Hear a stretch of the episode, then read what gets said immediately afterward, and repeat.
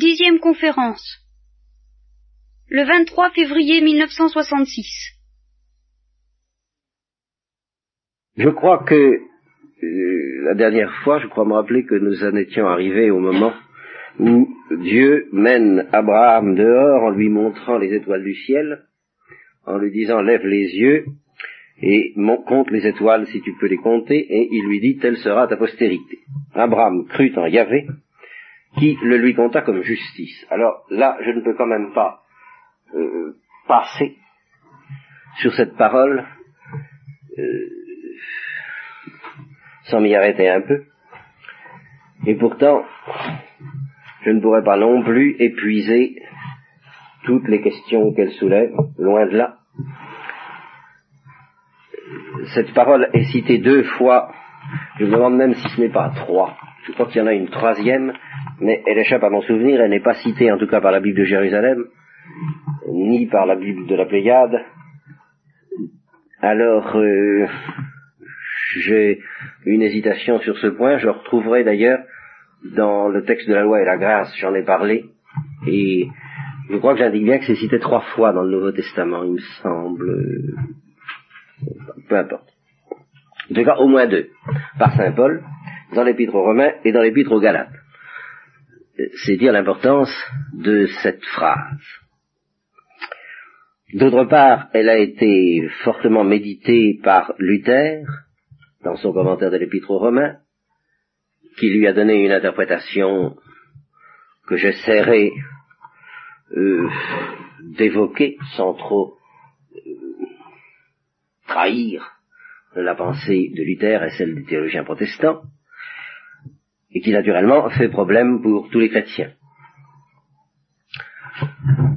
Je vais d'abord vous citer les textes de Saint Paul, et je vais vous les lire même assez largement, n'est-ce pas, pour que, euh, sans commentaire, pour commencer, pour que vous soyez tout de suite au fait de l'énormité des problèmes soulevés et de l'importance des textes qui dans le Nouveau Testament tourne autour de cette simple phrase. D'abord, l'épître aux Galates. Eh bien, dans l'épître aux Galates, euh, l'épître aux Galates est une épître extrêmement sévère. C'est euh, l'épître où Saint Paul, où Paul se met le plus en colère. C'est la moins aimable de toutes, n'est-ce pas? Euh, Il a toujours plus ou moins affaire à des communautés qui marche tant bien que mal, n'est-ce pas? C'est le rôle de tous les pasteurs. Et il dit bien qu'il a le souci de toutes les églises, c'est-à-dire de toutes les communautés ecclésiastiques qui lui donnent bien du tintouin. Il les complimente de temps en temps. Il lui arrive de complimenter les Romains, de complimenter les Thessaloniciens. De temps en temps aussi, il leur fait de véritables déclarations d'amour, en particulier aux Thessaloniciens où il leur dit vraiment qu'il les porte dans son cœur et dans ses entrailles d'une manière particulièrement brûlante. Et puis de temps en temps aussi, il, se met en colère. Il les réprimande avec beaucoup d'énergie. Par exemple, les Corinthiens. Les Corinthiens, c'était un peu des débardeurs, quoi. Enfin, moi, je sais pas. Euh, Corinthe. Je voudrais imaginer Marseille. C'est un peu ça. Vous voyez et pour quelqu'un qui vient d'Athènes, c'est-à-dire, euh, Saint Paul a, Paul a commencé par passer à Athènes, où il s'est dit, ben là, je vais trouver tout de même des gens qui vont comprendre ce que j'ai à leur dire, et il a préparé son petit discours avec beaucoup de soin. Nous n'en sommes pas à lire ces textes, mais quand nous y serons, euh, au moins dans l'éternité, ben nous verrons ça. bah, oui, ça, si on va à la vitesse à laquelle nous allons. Donc il a préparé son petit discours, un petit discours très au point, très intellectuel, très philosophique, très démonstratif, très convaincant, enfin tout, tout, ça. Et il n'a pas fait, il n'a pas fait une conversion. Enfin, s'il en a fait une, quoi, quoi, à peu près. Et il est arrivé à Corinthe peu de temps après, complètement découragé, et en se demandant ce qu'il allait bien faire là-dedans. S'il n'avait pas réussi à Athènes, comment réussir à Corinthe Et alors là, il n'avait pas de beau discours préparé à l'avance, parce que pour parler à ces gens-là, il savait pas trop comment s'y prendre. Je crois que c'est à propos des Corinthiens que euh, le Seigneur lui a fait comprendre qu'il y avait un peuple qui l'attendait. Alors il a, il a marché dans la puissance de l'esprit, comme il le dit lui-même, Et le résultat a été spectaculaire et imprévu. Tous ces Corinthiens se sont convertis et ont montré, disons, une certaine fidélité. Bon. Ce qui est déjà pas mal. Une fidélité d'ailleurs très compliquée parce que c'était des gens, euh, comme c'était des gens frustes, faut pas s'étonner que la miséricorde de Dieu, lorsque on a affaire à des gens frustes, multiplie les grâces extraordinaires. Précisément parce que euh, les gens frustes en ont besoin. J'hésite à dire, euh, j'aurais l'air une fois de plus de mettre en cause euh, l'aventure féminine. Pourtant, c'est un fait que dans l'histoire de l'Église, des cas extraordinaires sont plus abondamment dépourvus aux femmes qu'aux hommes. Et ceci, je crois, en partie pour une raison qui est tout à fait à leur honneur, à savoir que euh, lorsqu'elles se décident à aimer, elles aiment mieux et plus, n'est-ce pas? Dans l'ensemble, on peut dire qu'au moment de la passion, les femmes de l'Évangile se sont nettement mieux conduites que les hommes, n'est-ce pas? Et que la première, les deux premières créatures, euh, plutôt il y a, euh, saint Thomas fait remarquer qu'aucune créature humaine, aucun homme et aucune femme, alors sauf peut-être la Sainte Vierge, mais alors là on n'en sait rien du tout, n'a vu, vraiment vu, ce qui s'appelle voir, le fait de la résurrection, le miracle de la résurrection. Et le Père Lagrange fait remarquer qu'en effet, aucun évangéliste ne mentionne même d'un mot, l'événement de la résurrection. Ce que les évangélistes racontent, euh, ce sont les apparitions du Christ, ou la disparition du Christ, le tombeau vide, et l'annonce de l'ange. Alors là, ça doit faire remarquer que les anges, eux, ont pu assister au miracle de la résurrection, parce que euh, c'était pas une résurrection comme celle de Lazare, c'était pas une, résurrection destinée à restituer l'homme à la vie, mais à faire passer Jésus-Christ, euh, d'une vie d'ordre humain à une vie d'ordre céleste qui dépasse ce que l'œil de l'homme a vu, ce que son oreille a entendu, ce qui est manqué dans son cœur. Par conséquent, c'était inaccessible aux créateurs humaines, mais ce n'était pas inaccessible aux anges. Les anges ont pu voir, eux, le mystère de la résurrection, de sorte que la première créature qui est annoncée le mystère de la résurrection, c'est un ange. Vous Là encore, la tendance pastorale, doctrinale, moderne à minimiser le rôle des anges, euh, présente des inconvénients graves par rapport à la grande tradition de l'Église, car euh, quand vous en serez à la fête de Pâques, vers laquelle nous nous orientons dès maintenant, eh pensez-y. Euh, si vous refusez de croire aux anges, vous, vous mettez en doute la résurrection. Ça va jusque-là.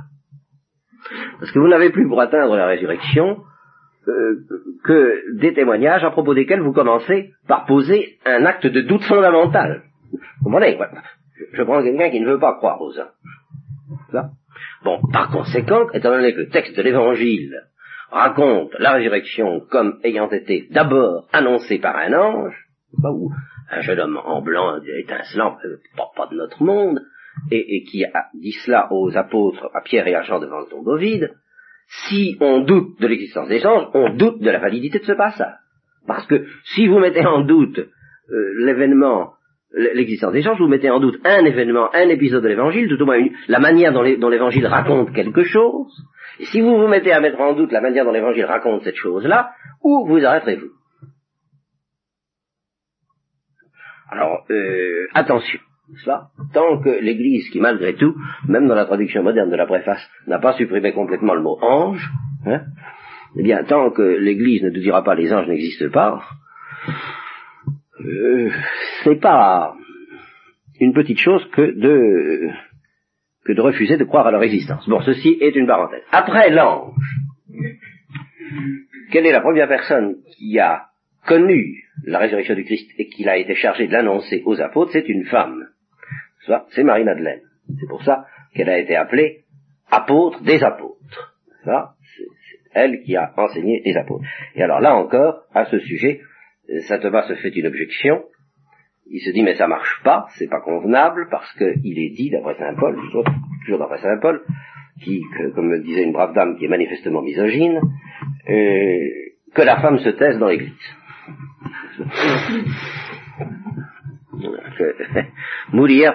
ecclesia. Alors, à quoi ça doit répondre Oui, officiellement et publiquement, oui. Mais dans le privé, euh, il lui est permis et euh, d'enseigner et elle peut, elle peut faire beaucoup de bien. Euh, la Sainte Vierge, dans le secret du Cénacle, a enseigné les apôtres et, et Marie-Madeleine leur a annoncé la résurrection. Bon. Ceci dit, à cause justement de cette promptitude plus grande de la femme à croire et à aimer lorsqu'elle s'y décide. Euh, eh bien, euh, incontestablement, le Christ est prêt à lui donner plus qu'aux ergoteurs, aux discutailleurs que nous sommes, nous les hommes. C'est vrai. Il y a un autre motif pour lequel le Christ est prêt à donner souvent des grâces extraordinaires plus facilement aux femmes qu'aux hommes, ben c'est qu'elles en ont besoin précisément parce que alors elles n'ont pas les mêmes moyens de, de tenir avec fermeté les certaines vérités de foi euh, que la nature, l'intelligence masculine. C'est comme ça, n'est-ce pas? Alors les Corinthiens, que je me permets de comparer un petit peu à ce point de vue-là, vous voyez, ils étaient tout fait tout flamme, un, peu voilà aux femmes, ils étaient tout fait tout flamme, mais ils étaient un peu frustes, alors il recevait beaucoup, beaucoup de grâces euh, extraordinaires. Et,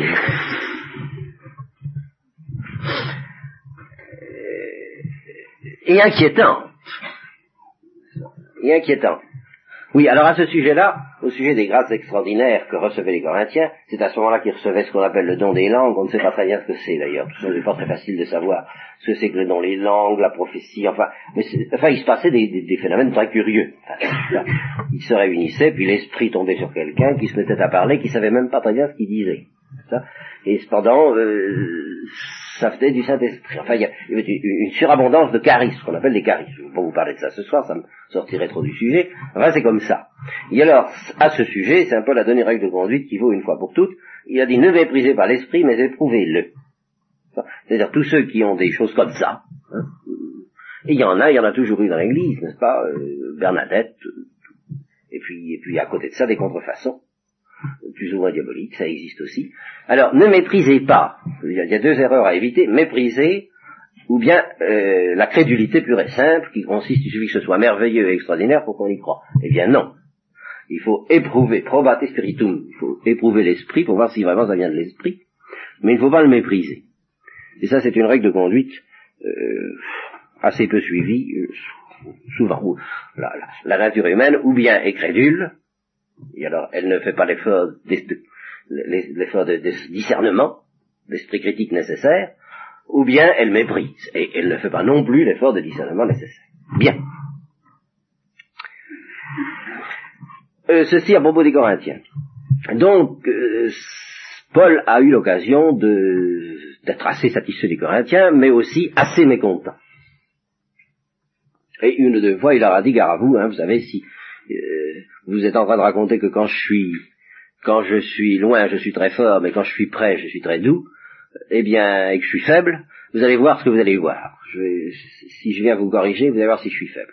Donc il y avait des moments où ça n'allait pas très bien. Mais enfin, dans l'ensemble, euh, quelques mouvementés, douloureux, euh, angoissés que puissent être les relations de Paul avec les différentes communautés dont il avait la charge pastorale qu'il avait convertie, eh bien, c'était plutôt positif.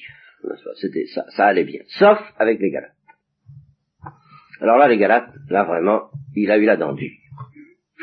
Galates insensés, ça va Vous êtes fous. Pourquoi? Parce que vous êtes en train de trahir, vous êtes en train d'apostasier, vous êtes en train de renier ce que je vous avais enseigné. Et toute l'épître aux Galates je pars de là, et ce sont des épîtres de feu, des épîtres de, de symbole, parce que ce ne sont pas du tout des exposés doctrinaux, comme ceux que j'essaie de vous faire, euh, hélas, euh, destiné simplement à apprendre telle ou telle chose. C'est un homme euh, maternel, si je peux dire, qui essaie de retenir ses enfants sur la voie du précipice, qui leur dit mais enfin voyons quand même. Et puis qui se déchaîne avec la violence euh, d'une mère qui veut sauver ses enfants. Alors, c'est dans ce style que nous sommes. Je m'étonne que si vite vous abandonniez celui qui vous a appelé par la grâce du Christ pour passer à un second évangile, c'est-à-dire à autre chose, c'est-à-dire à une fable. Non qu'il y en ait deux, tout de suite, ça y est, ça commence, n'est-ce pas? Seulement, il y a des gens qui sont en train de jeter le trouble parmi vous et qui veulent bouleverser l'évangile du Christ. tout de suite. Eh bien, et alors, tout de suite, il arrive alors aussi, avec une violence prophétique extraordinaire, même si un ange, et même si moi-même, même si un ange venu du ciel, ou même si moi-même, je venais vous annoncer un évangile différent de celui que je vous ai prêché, qu'il soit anathème. Voilà, tout de suite. Ah, c'est qu'on ne plaisante pas, hein, à ce moment-là. On dit qu'il ne veut plus définir de dogme, ni condamner, mais... Bien. Je vous l'ai déjà dit, et je vous le répète, si quelqu'un vous annonce un évangile différent de celui que vous avez reçu, qu'il soit anathème. Et, et, je ne répète pas la phrase, là, c'est la, je, lis la phrase suivante. C'est Paul qui répète. Et alors, naturellement, euh, comme toujours dans ces cas-là, il y avait des arguments à dominem, des discussions de personnes. Oh, il cherche à nous avoir, etc. Enfin, vous voyez. Bon, alors, est-ce que je cherche à gagner la faveur des hommes ou celle de Dieu? Est-ce que je cherche à plaire aux hommes? Si je voulais encore plaire aux hommes, je ne serais plus le serviteur de Christ. Voilà. Hein? Bon. Parce qu'en effet, mes frères, l'évangile que je vous ai annoncé n'est pas à mesure humaine. Ce n'est pas d'un homme que je l'ai reçu ou appris, c'est par une révélation de Jésus-Christ. Ils sont tout de suite comme ça. Alors pas d'histoire, euh, je suis pas venu vous raconter mes petites histoires, mes petites idées, mes petites convictions, mes petites opinions. C'est Dieu qui parle ou c'est rien.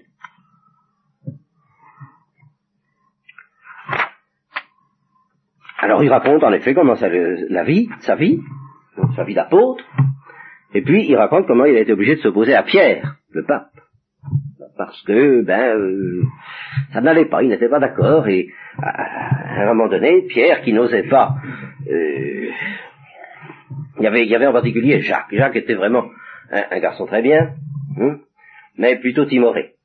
Et alors, il y avait surtout, il y avait l'entourage de Jacques, et qui disait, euh, faut garder le judaïsme, faut garder le judaïsme, faut garder le judaïsme.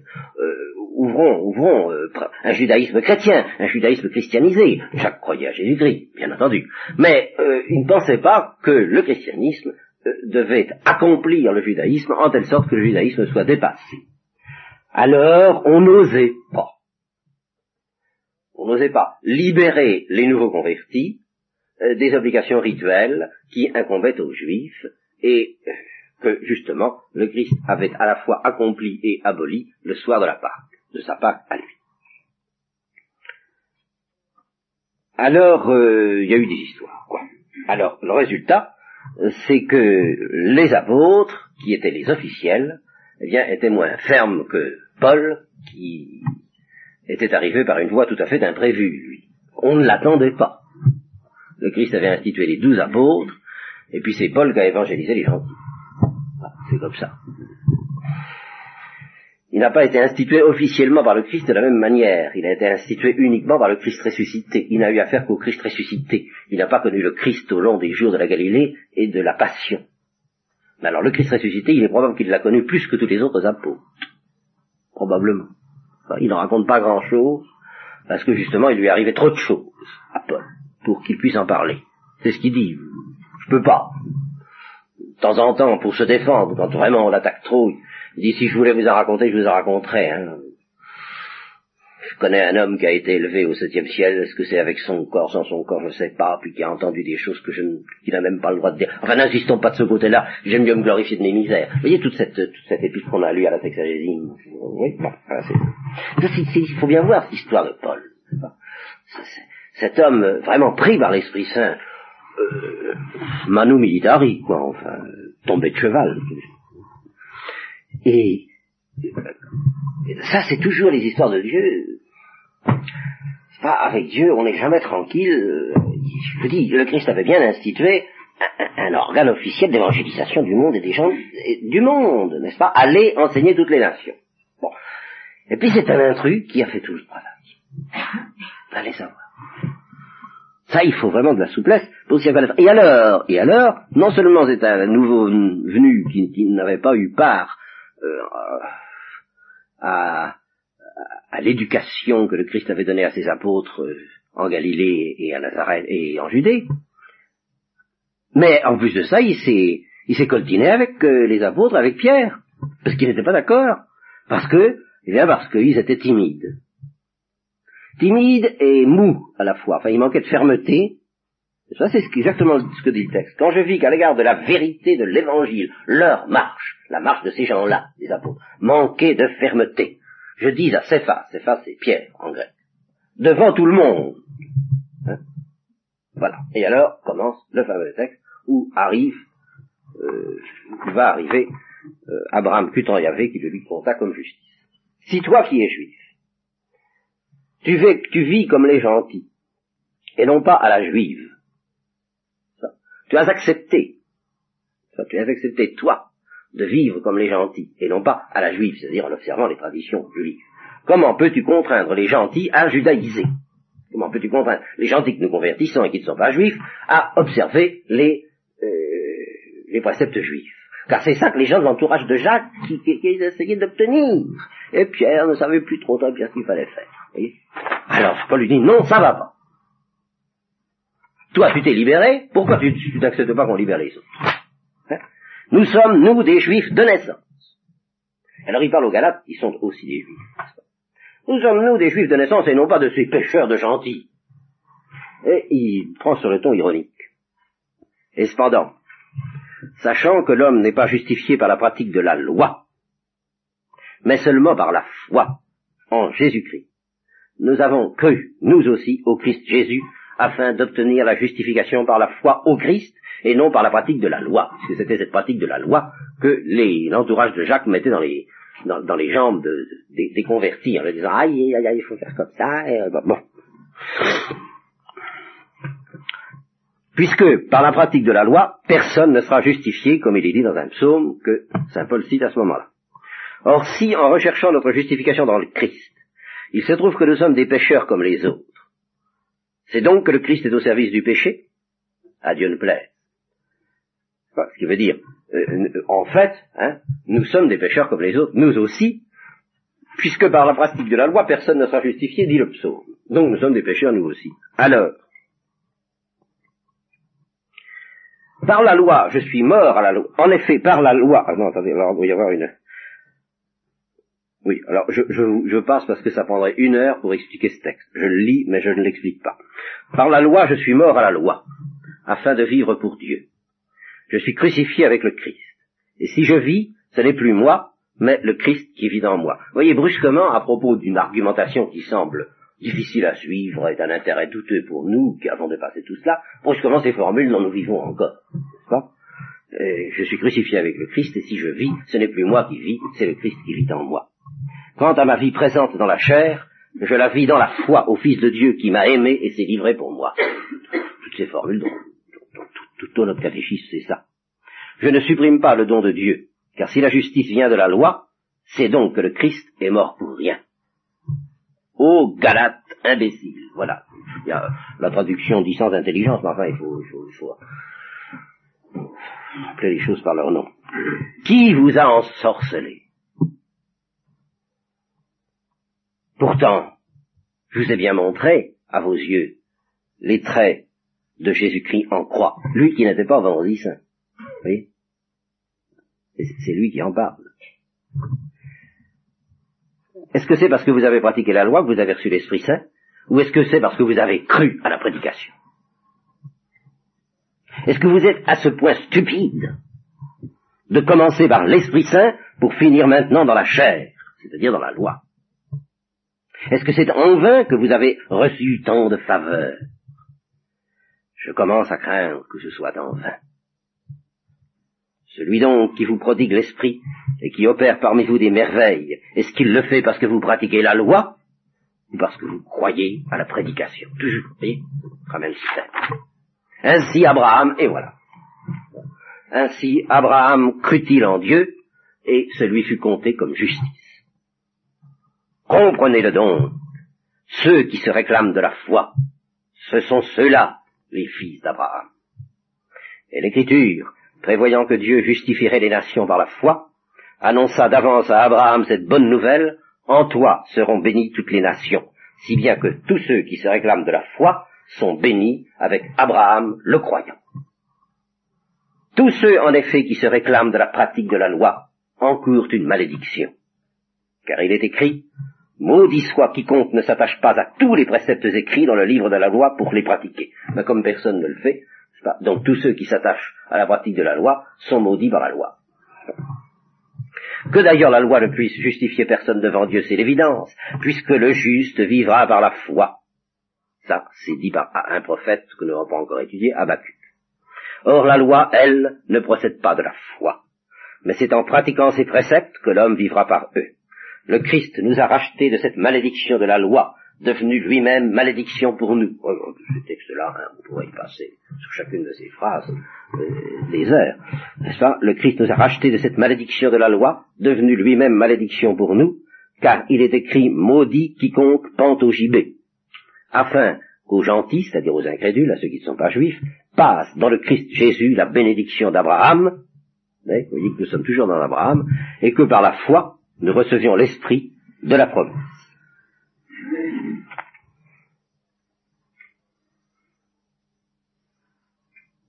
Mes frères, partons du, plan humain. Un testament en bonne et due forme, qui n'est pourtant qu'une chose, qu'une chose humaine, ne s'annule pas et ne reçoit pas de modification ultérieure, ce qu'on appelle codicies. Or, c'est à Abraham que les promesses furent adressées. Seulement plein dans les textes en question. À Abraham et à sa descendance. L'écriture ne dit pas et à ses descendants, comme s'il y en avait plusieurs. Elle n'en désigne qu'un. Et à ta descendance. C'est-à-dire le Christ. Voilà. Voilà le texte de l'Épître aux Galates. Maintenant, l'Épître aux Romains. L'Épître aux Romains.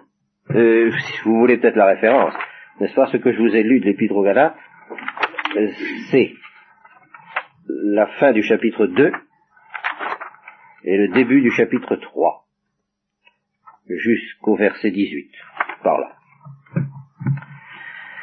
Épître aux Romains, ce sera tiré, alors je ne sais pas où je vais commencer, parce que là encore, il faut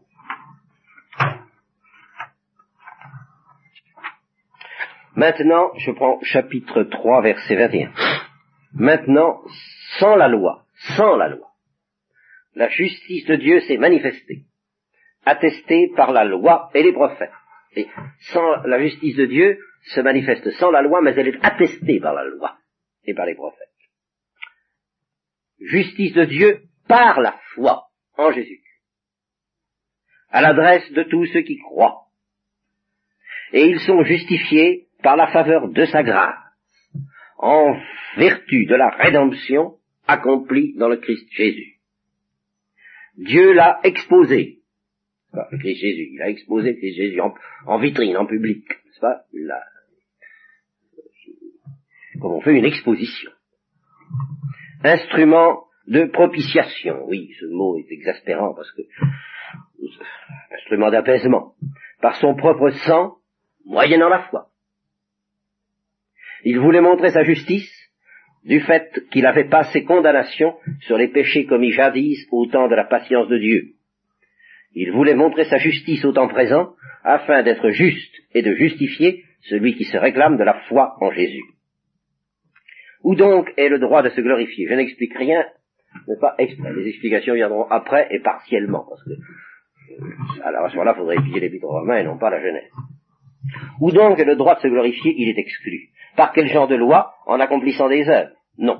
Par une loi qui consiste à croire. Car nous estimons que l'homme est justifié par la foi sans la pratique de la loi. Évidemment, une des paroles les plus fortes en faveur de l'interprétation luthérienne, mais qu'il faut quand même bien comprendre. Ou alors Dieu est-il le Dieu des Juifs seulement, et non pas des gentils? Certes, il l'est également des gentils puisqu'il n'y a qu'un seul Dieu, qui justifiera ceux qui sont circoncis en vertu de la foi, comme ceux qui sont incirconcis par le moyen de la même foi. Alors, par la foi, nous privons la loi de sa valeur, à Dieu ne plaise, nous donnons sa valeur à la loi. Que dirons-nous donc d'Abraham? Alors là, nous arrivons au chapitre 4. Notre ancêtre selon la chair. Si Abraham tint sa justice des œuvres, il a de quoi se glorifier, mais pas au regard de Dieu. Que dit en effet l'Écriture? Abraham crut en Dieu, et celui fut compté comme justice. Quand quelqu'un fournit un travail, on ne lui donne pas son salaire euh, comme un don gratuit, c'est un dû. Mais si quelqu'un, sans travailler, croit en celui qui justifie l'impie, on compte sa foi comme justice. Exactement comme David proclame heureux l'homme à qui Dieu attribue la justice, indépendamment des œuvres. Et voici le texte du psaume de, David que cite Saint Paul. Heureux ceux dont les iniquités ont été remises et les péchés recouverts. Heureux l'homme à qui le Seigneur n'imputera aucune offense. Et je poursuis encore Saint Paul, cette déclaration de bonheur. Est-ce qu'elle s'adresse aux circoncis? Nous allons lire tout à l'heure le texte de, l'institution du rite de la circoncision. Par conséquent, c'est un commentaire à l'avance. Cette déclaration de bonheur s'adresse-t-elle donc aux circoncis ou bien également aux incirconcis? Nous disons en effet que la foi d'Abraham lui fut comptée comme justice. Comment donc fut-elle comptée? Quand il était circoncis ou avant qu'il ne le fût? Dans le texte que nous avons lu, il n'a pas encore été question de circoncision, il en fera question après, donc c'est bien non pas après, mais avant. Il a donc été justifié avant la circoncision, et il reçut le signe de la circoncision pour authentifier la justice venant de la foi qu'il possédait avant d'être circoncis. Ainsi devint-il à la fois le père de tous ceux qui croiraient sans avoir la circoncision, pour que la justice leur fût également comptée, et le père des circoncis, c'est-à-dire des juifs, qui ne se contentent pas d'être circoncis, mais marchent sur les traces de la foi qu'avant la circoncision eut notre père Abraham. Voilà. Évidemment, ce sont des textes décourageants, décourageants par leur densité. Pour le commenter entièrement, je ne commenterai pas, je vous dis tous, loin de là tous les problèmes que ça soulève. Il faudrait pour cela éclaircir quatre sortes de notions. Et je ne pourrais euh, en éclaircir que très peu certaines et pas du tout certaines autres qui viendront d'ailleurs en leur temps. La foi, d'abord. La foi, nous découvrons progressivement ce que c'est, mais enfin, il y aurait lieu de l'éclaircir comme vous verrez. Les œuvres. Qu'est-ce que Saint Paul appelle les œuvres? Qu'est-ce que les Juifs appelaient les œuvres? La loi.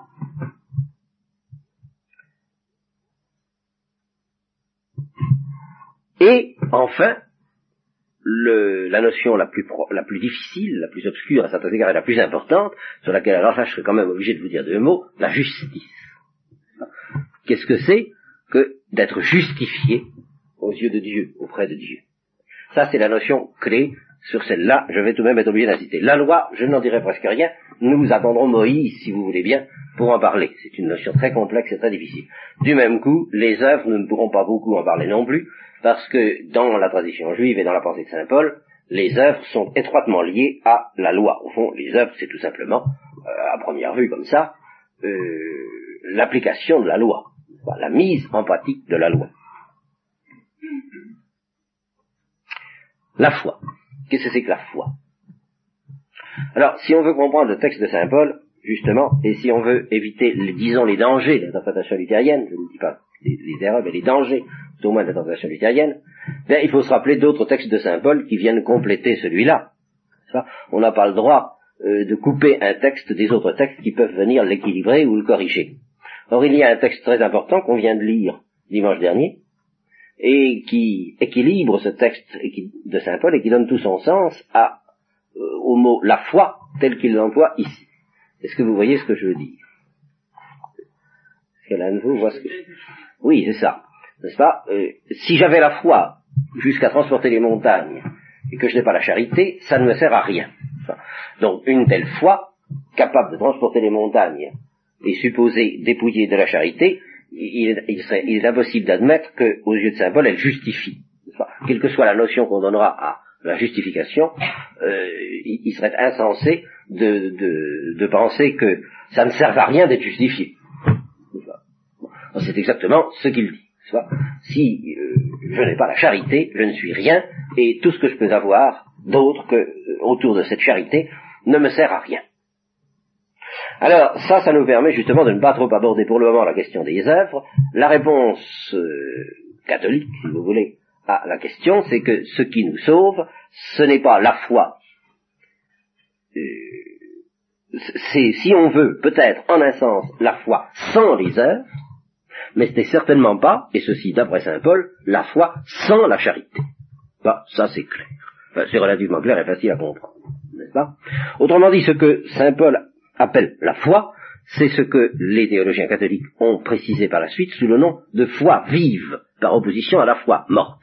La foi morte, c'est la foi sans la charité, à supposer que ça puisse exister. Et on pense, parmi les catholiques, que ça peut exister, que ça peut arriver.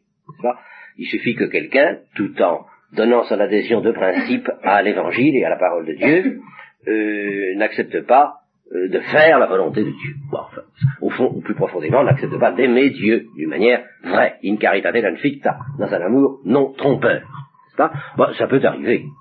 Ça, ça, ça, quotidiennement, heureusement d'ailleurs, que justement, Dieu dans sa miséricorde, euh, ce prétexte que quelqu'un ne lui obéit pas, ne retire pas pour autant la foi, donc quand même très précieux, à celui qui ainsi euh, se détourne de lui. Alors ce qu'on en reprochera euh, ce que Dieu pourra reprocher à quelqu'un qui aura ainsi la foi morte, ça n'est pas de ne pas accomplir les œuvres, mais c'est de ne pas aimer.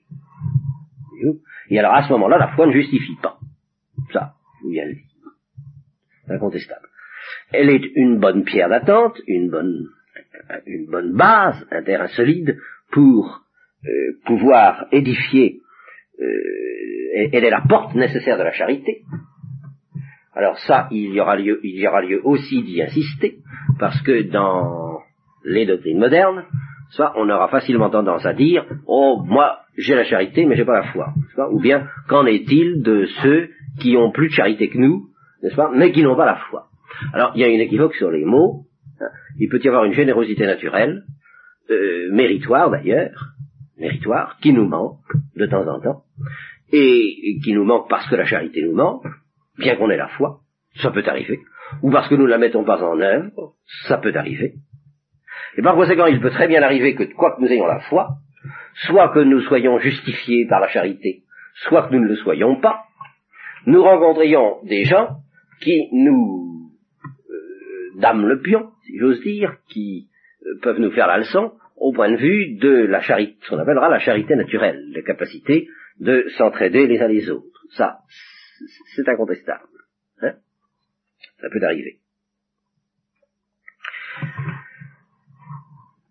Mais, ce que, cette charité naturelle, je ne peux pas vous faire tout un cours sur le statut de cette charité naturelle, là où quelqu'un euh, est supposé ne pas avoir la grâce et la charité surnaturelle. Ce serait trop long.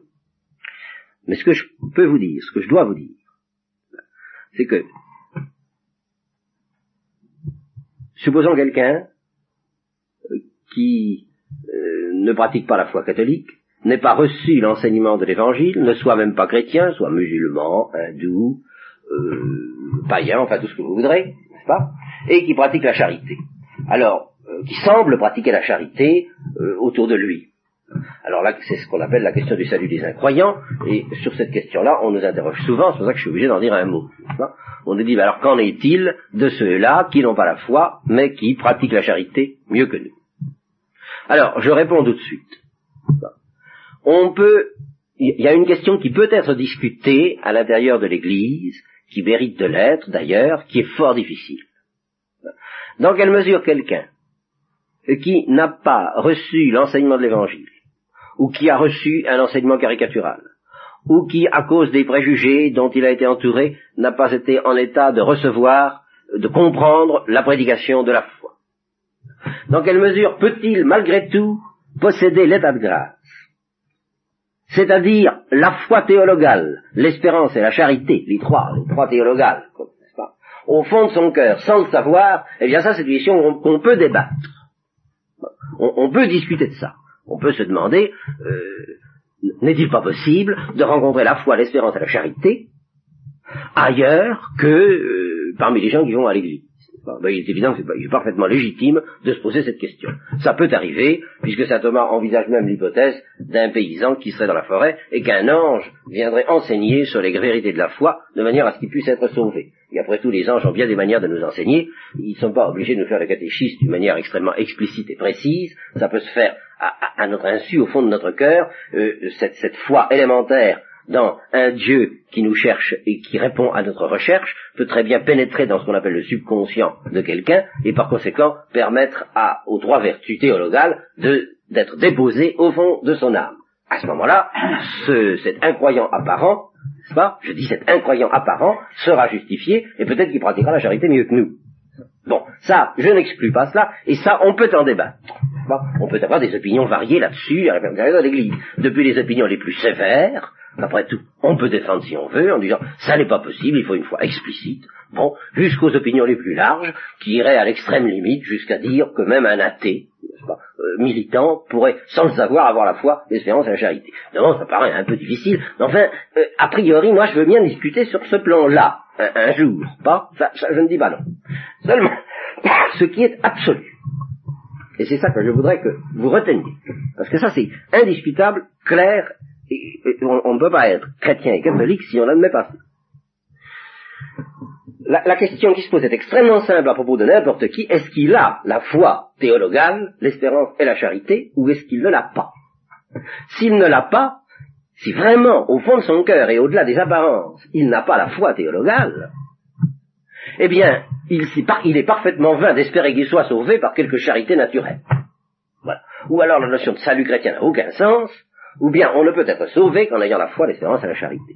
Vous voyez? Alors je, vous répète, j'accepte de laisser ouvert la question de savoir si cette foi, cette espérance et cette charité peut demeurer secrètement enfouie dans le cœur de quelqu'un qui n'a pas reçu l'enseignement convenable et qui par conséquent euh, apparemment n'a pas la foi, même à la limite un athée militant, puisque euh, encore une fois ça je veux bien en discuter, je ne dis pas que ça ne présente pas de lourdes difficultés, ça on peut en discuter.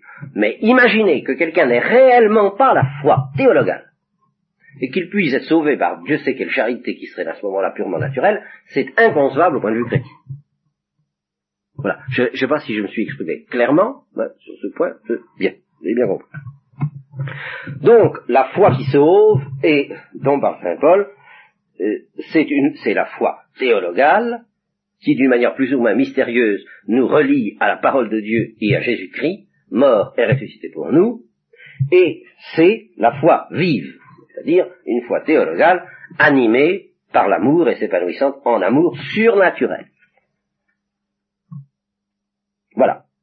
Alors, qu'est-ce que c'est maintenant que la justice? Ah, Alors là, ça c'est le point le plus délicat sur lequel il faut même que je vous dise un mot, parce que c'est le point où, euh, à l'égard des protestants, évidemment, nous avons euh, le plus à discuter. L'idée des protestants, enfin je crois, l'idée de Luther, par exemple, c'est la suivante.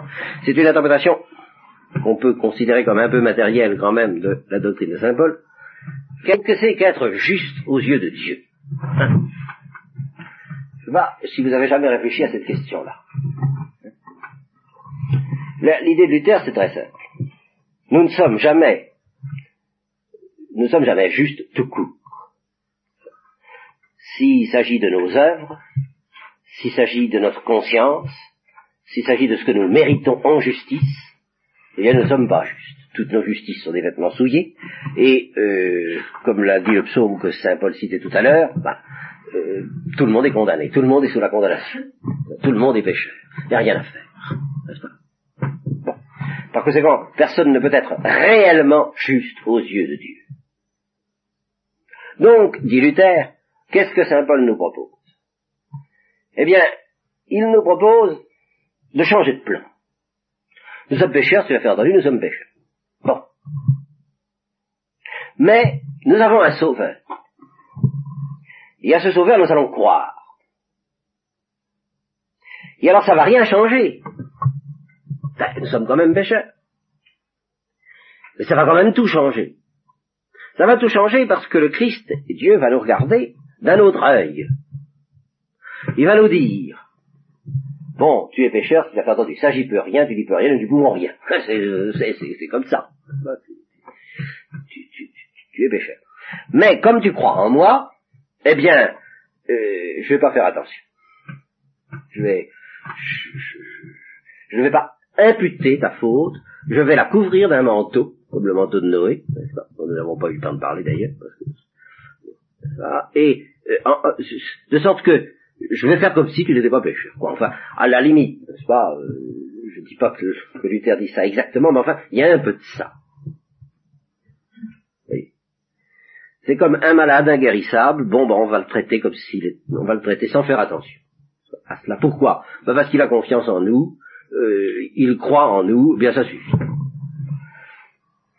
C'est ce qu'on appelle la théorie de la non-imputation du péché.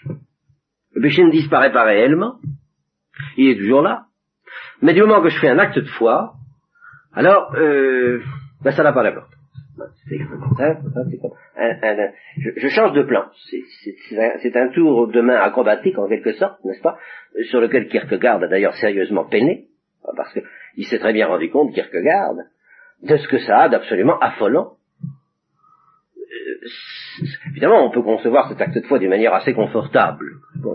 oh, ben, il n'y a pas besoin de s'en faire, il n'y a qu'à croire. Mais, pour celui qui mesure un peu ce que ça veut dire, bah, de constater qu'il est pécheur, donc objet de haine, objet de, condamnation nécessaire de la part de tous les gens bien, et, et particulièrement de la part de Dieu. Alors, l'acte de foi, c'est croire à l'absurde en quelque sorte. croire à l'impossible tout au moins. Et c'est exactement d'ailleurs comme ça que Kierkegaard décrit la foi d'Abraham. Je suis perdu, je suis condamné, je suis pécheur, mais je crois à l'impossible, et puis voilà. Ça ne change rien, mais je crois quand même à l'impossible. Alors d'où cette formule célèbre de Luther, et évidemment inacceptable, bien entendu, pourtant qui serait tellement pratique si on pouvait, euh, à certains égards, mais pas justement à première vue, ce serait pratique et confortable. À seconde vue, c'est terriblement lourd d'angoisse, les angoisses que Luther même a connues toute sa vie. Euh, pecca forte et crede fortius. Euh, pêche tranquillement, pêche gaillardement, mais euh, croit plus fort encore. Bah, tout est là. Évidemment, n'est-ce pas, c'est une psychologie très déchirée que celle qui nous est ainsi proposée. Et si nous avons le malheur, nous, de dire, oh bah non, quand même, hein, euh, il suffit pas de croire, il faut aimer, et la foi qui n'agit pas, est-ce une foi sincère, n'est-ce pas? Euh, Il faut un petit peu tout de même réformer sa conduite sous l'influence de l'amour, faut essayer de faire de son mieux.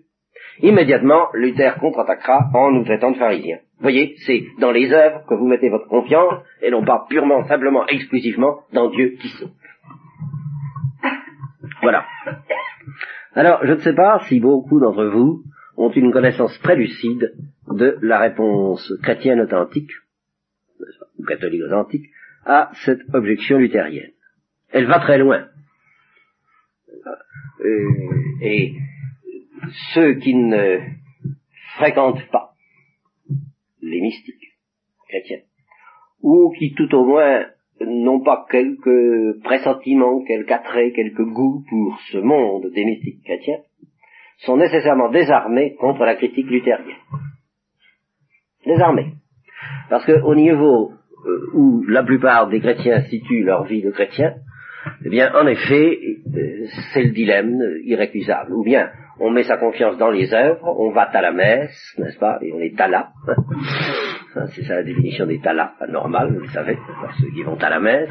On, va à la messe, on fait ce qu'il faut, on fait, les, bonnes œuvres, on est dans les œuvres, justement, exactement. C'est très, très, très curieux, n'est-ce pas, que cette notion d'œuvre constituait le concept euh, assez métaphysique à certains égards et pourtant bien moderne de, dame d'œuvre, n'est-ce pas? Enfin, on fait ce qu'il faut, et on met sa confiance là-dedans. Bon, alors, ben, Luther dira, vous êtes un pharisien. Ou bien alors, eh bien, on dit, c'est pas la peine que je m'en fasse, de toute façon, je suis fichu, je n'ai qu'un espoir, c'est de croire au Sauveur, par conséquent, je ne réforme pas ma conduite, je, voilà. Confiance. Et, comment allez-vous en sortir? C'est l'un ou c'est l'autre. Alors, je vous dis, la réponse authentique, au point de vue théologique euh, et au point de vue spirituel, va très très loin. Elle consiste à dire ceci, tout simplement d'ailleurs, mais il faut comprendre ce que ça veut dire et jusqu'où ça va, que la réponse de Dieu à notre foi n'est pas euh, purement euh, abstraite, théorique et nominale et morale. Elle est efficace. Quand on demande à Dieu de nous pardonner, nous devons croire, et justement c'est ça la foi, qu'il ne se contente pas de ne pas imputer nos péchés, de dire oh, mais qu'il nous transforme. Autrement dit, nous pensons bien que malgré tout, il faut autre chose que la foi pour être sauvé, à savoir justement la charité. Mais cette charité, nous l'attendons de Dieu par la foi et non pas de nous par les œuvres. Voilà le fond de l'affaire.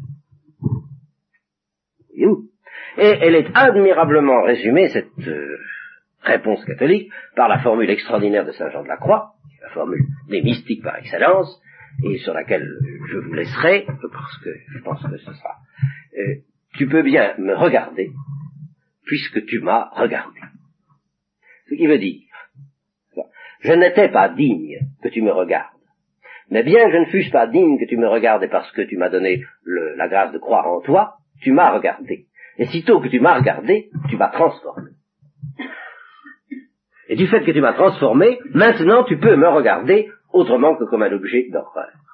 Parce que grâce à ton regard, je suis devenu digne de ton regard. Voilà. La foi authentique chrétienne, c'est de penser, justement, croire en Dieu, ça n'est pas croire qu'il va nous pardonner sans nous demander de changer, mais qu'il va nous pardonner en nous changeant et en nous demandant de vivre selon ce changement. Il est certain que toute la morale chrétienne, ça ne consiste absolument pas à essayer de mettre en nous quelque chose qui ne peut venir que de Dieu, à savoir la charité. Alors ça, non. Pas? Essayer de fabriquer de la charité, c'est de la folie. L'usine de la charité n'est pas ici, sur la terre, elle est au ciel. Et la première chose à faire, c'est de la demander, et non pas d'essayer de la fabriquer. Mais alors, dans ce cas, il n'y a plus rien à faire Si. Parce que la charité, c'est comme un virus, extrêmement puissant et extrêmement redoutable à certains égards, de sorte que Dieu le met, le dépose dans notre cœur, mais il le confie à nos soins. Et alors il nous dit, voilà, je te le donne, je suis prêt à le faire grandir, à l'entretenir, à le nourrir, par l'Eucharistie en particulier, par la prière, par les bonnes œuvres aussi, qui sont comme une espèce de gymnastique respiratoire, qui permettra aux germes de s'épanouir, et non pas quelque chose qui va te justifier en soi. Les bonnes œuvres n'ont aucun intérêt en soi, mais nous avons reçu ce petit germe, et nous essayons de ne pas lui faire de la vitre dure, nous essayons de ne pas l'étouffer dans notre cœur de pierre, nous essayons au contraire de lui permettre de déchirer petit à petit ce cœur de pierre pour devenir un arbre sur les branches duquel les oiseaux du ciel pourront venir se poser. Alors ça, c'est un, euh, je serais tenté de dire, c'est un sacré boulot, n'est-ce pas? Mais tout ce travail est tout entier sous la dépendance d'un don pur et simple. Ça, alors là, c'est aussi absolu que Luther le dit. Tout commence avec Dieu. Et si, de notre part, alors justement, est-ce qu'il y a quand même quelque chose dans notre vie de chrétien qui fait face à la pure et simple gratuité du don de Dieu avant qu'il ne soit donné? Oui, c'est la foi. Alors là, oui. Nous croyons que Dieu nous donne l'amour. Et sur cette base, ben, nous essayons de permettre à l'amour de respirer, de s'épanouir et de grandir. Oui. Voilà. Je vous en dirai pas plus pour euh, d'abord ce soir, et puis je n'en dirai pas plus sur cette phrase euh, qui a fait l'objet de notre exclusif de notre entretien ce soir, n'est-ce pas? Euh, Nous en parlerons quand nous serons affrontés alors au mystère très difficile de savoir ce que c'est que la loi et ce que c'est que les œuvres dans la religion juive.